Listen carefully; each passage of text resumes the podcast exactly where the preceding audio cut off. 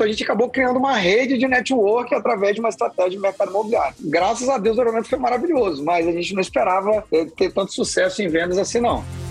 ES Brasil Entrevista.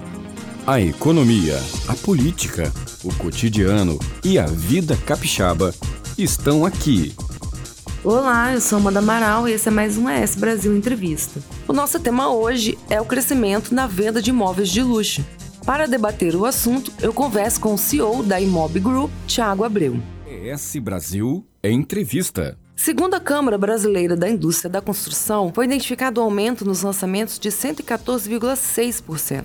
As vendas superaram a oferta, atingindo 65.975 imóveis novos, uma expansão de 60,7% em relação ao período anterior. Quais os motivos estão influenciando no aumento das vendas dos imóveis de luxo? Então, é, o, que a gente, o que a gente observa é que hoje é, como você mesmo citou, os imóveis de luxo estão tendo uma procura muito grande, porque, é, especialmente nessa, nessa classe social, a relação com o meio privativo, com a moradia, ela tomou um, uma dimensão completamente diferente. Né? A privação dessas pessoas em relação a espaços públicos, é, a maneira como ela lidava com, com a rotina de presença e ausência dentro do espaço privativo foi completamente subvertida depois da pandemia. Né? A gente ouvia com muita recorrência essa coisa do fique em casa, fique em casa, fique em casa. E aí aconteceu, a matiz que, que dá essa variedade de, de, de oferta para o alto padrão, ela tomou uma, uma, uma, uma, amplitude muito maior. Então, ou seja, a pessoa que tem poder financeiro, ela começou a perceber que ela tinha necessidades que antes da pandemia talvez ela colocasse em segundo plano. Eu dou um exemplo. É, os condomínios horizontais, que em alguns lugares não tinham tanta velocidade de venda ou tanta procura imobiliária, passaram a ter uma procura muito maior. Por quê? Porque a relação com o espaço privado privado, ela passou a ter essa dimensão é, ressignificada, né? Então, aquelas que eram as segundas moradias, como casas próximas à praia, ou é, é, o contato com a natureza, a proximidade com o mar, com a montanha, né?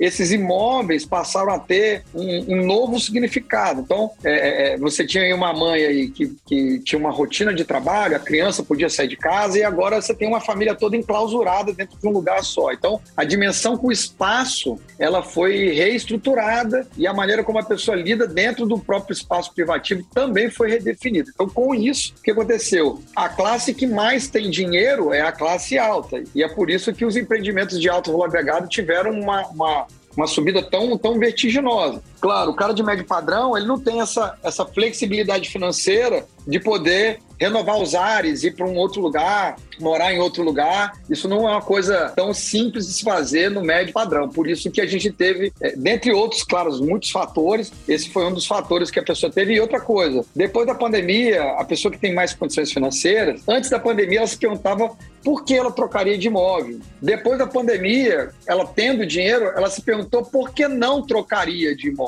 Né? Então, ou seja, por que não investiria num outro imóvel, né? Então, é, o papel da segunda moradia, ele na verdade tomou é, é, é um, um, protagonismo diferente e a gente percebe que mesmo agora com essa, essa a volta de uma normalidade é, um pouco mais próxima do que era antes, é, isso não vai parar. A gente percebe que isso ainda é uma demanda que as pessoas não estão dispostas a abandonar, que é o acesso à natureza e, o, e ter uma área privada mais, mais, mais livre, mais mais abrangente para poder atender, atender essa demanda, né? Conforto, é isso aí, conforto. É, é o acesso a, a, a, aos commodities, né? aos viveres, né? Tipo, você ter a pessoa próximo ao supermercado, próximo à loja, próximo a alguma coisa que dê a ela esse, essa comodidade e, e, o elemento natureza, né? É o espaço tomou uma dimensão diferente, né? É, você tem mães aí que quase surtaram, né? É, teve, teve parentes aí, pessoas aí, histórias que, que, de pessoas que se mataram, né? Ou seja, é, doenças é, associadas ao, ao, quadro mental das pessoas, porque o ser humano não foi feito para ficar enclausurado, né? Então, como essa classe ela tem mais acesso financeiro, ela teve condição de se, se, se reajustar dentro do espaço privativo. Isso pode ser feito através de uma casa de camping, uma casa ou ao invés de um apartamento, ou seja, ela tem condição de adquirir um imóvel que atenda essa nova demanda aí, essa demanda de conforto e espaço aí, né? Em menos de dois meses, a Confimob movimentou mais de 35 milhões de reais. Você esperava esse sucesso? Não, não esperava esse sucesso em pouco tempo, não. A verdade é que é, é, é, é, a vantagem de você ter um modelo startup é que o modelo startup, nesse sentido, ele é muito mais líquido do que os modelos de, de atendimento e negócios imobiliários são de, né, no mundo convencional. O que a gente percebeu? A gente tem um track record, ou seja, como que performam empreendimentos de todo tipo de nicho, né? Quando a gente, quando a gente pegou o, o nicho de alto valor agregado, a gente percebeu que as ferramentas convencionais de comunicação e até mesmo as ferramentas do mundo digital, elas têm um poder de persuasão em relação à classe alta muito menor do que na classe média e baixa. Então, ninguém compra um carro de 300 mil reais porque viu um anúncio na TV ou no mundo digital, né? Ou seja, os elementos que compõem essa aquisição são elementos muito mais associados à interferência de um terceiro que ele respeita, uma indicação, alguém que, que sugestione a ele isso como uma boa aquisição, do que propriamente uma estratégia de marketing propriamente dita. O que a gente fez foi se apossar é, dessa estratégia de indicação como um elemento central para poder é, impactar nos nossos resultados de venda. Né? O resultado foi que, ao invés da gente ficar fechado em nós mesmos, no nosso próprio, no nosso próprio time de venda, o que a gente fez foi abrir oportunidade para corretores e pessoas que conhecem pessoas com poder de compra daquele produto a se aproximarem da Imob. E a gente criou uma plataforma chamada Confra Imob, e a gente começou a perceber que havia uma demanda reprimida, as pessoas já não queriam ficar tanto dentro de casa. E por incrível que pareça, a gente proporcionou eventos presenciais, claro, respeitando todas as normas de segurança, né, é, é, é, essa, o distanciamento, né, você ter álcool, máscara. A gente convidou um, um chefe de cozinha renomado e a gente promovia esses encontros muito, muito recheados com glamour, com exclusividade. Inclusive, quem ia apresentar o imóvel para o possível interessado não era um corretor, era o dono do fundo bilionário que estava envolvido diretamente com o lançamento. Então, é, quando a gente percebeu, isso foi uma estratégia ultra é, impactante e o desdobramento da estratégia foi que a procura ficou, do imóvel ficou cada vez maior e o evento começou a ser muito procurado. Então, as pessoas, por estarem reprimidas dentro de casa, quando elas tinham a oportunidade de ir para um evento que desse a elas aquilo que elas tinham antes do, da pandemia, ela juntou o desejo de fazer um investimento imobiliário ou comprar uma nova casa ou conhecer um empreendimento imobiliário e ficar se socializando. Então a gente acabou criando uma rede de network através de uma estratégia de mercado imobiliário. Bacana. Aí o desdobramento, graças a Deus, o desdobramento foi maravilhoso, mas a gente não esperava ter tanto sucesso em vendas assim não. A Confrimob tem uma plataforma voltada para o mercado de luxo. Explique como essa plataforma funciona. É, então, essa plataforma é muito mais simples do que se supõe ser. Ela é uma interface de pessoas que conhecem pessoas com poder de compra desse ticket de produto.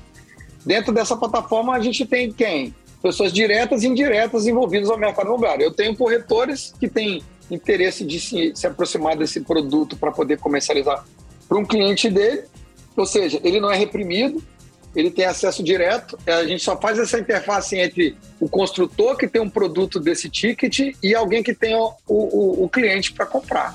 E, e, a gente também tem o próprio cliente ou um cara que não seja de, de corretagem, ou seja, ele pode e deve se aproximar porque ele entrando na plataforma a gente dá uma série de benefícios para essa pessoa que tem esse cliente, o contato desse cliente. Ou seja, se ele entrar em contato conosco, a gente também cerca ele de muitos benefícios que fazem com que ele se interesse em indicar o produto. Claro que a pessoa que indica o produto, ela, ele conhece o histórico da construtora, a qualidade do produto, né? a segurança financeira por trás do empreendimento. Isso dá a ela toda a segurança para que ela possa fazer a indicação com toda a tranquilidade. Pensando no ano que vem, o que você espera desse mercado? O crescimento na venda de imóveis de luxo vai se manter ou pode se valorizar ainda mais? Então, é, todo mercado tem um ponto de saturação, né? É, o mercado de luxo, o mercado médio padrão, todo, todo mercado tem um ponto de saturação. A gente tem um panorama onde a gente tem uma demanda reprimida, a gente está com o, os preços patamarizados em 2014, né? 2013, né? Então a gente tem quase sete, oito anos de, de, de, de demanda reprimida, né? No, no, Brasil, de uma forma geral, os lançamentos imobiliários ficaram por muito tempo, por muito tempo encolhidos, né?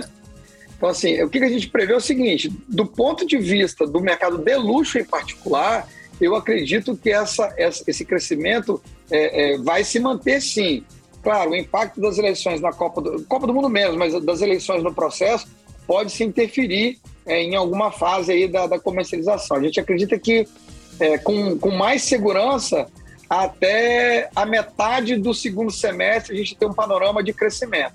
O que eu acredito que vai acontecer é que depois da metade do segundo semestre, por conta dessa questão das eleições, a gente pode sim ter é, ou uma coisa mais é, dentro de um platô ou até um pouquinho de, de é, rep, é, é, repressão desse, desse ímpeto dos lançamentos imobiliários. Claro que eu estou fazendo uma avaliação mais abrangente nacional, mas acredito que até o segundo semestre do ano que vem, até metade do segundo semestre do ano que vem, a gente continua ainda tendo muitas oportunidades de crescimento, é, mesmo com a alta dos juros, né, a gente tem aí é, a, inflação aí batendo quase dois dígitos e a alta do preço da construção civil. No alto padrão, a gente tem percebido que, mesmo com esses fatores, a procura dos imóveis de alto padrão tem sido constante e, e ascendente, tá? O Diálogos AS Brasil vai ficando por aqui. Muito obrigada, Thiago, pelo bate-papo.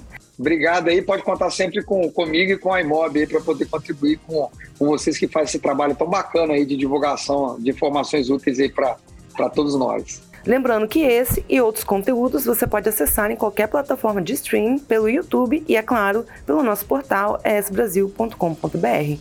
Muito obrigada e até a próxima. ES Brasil Entrevista.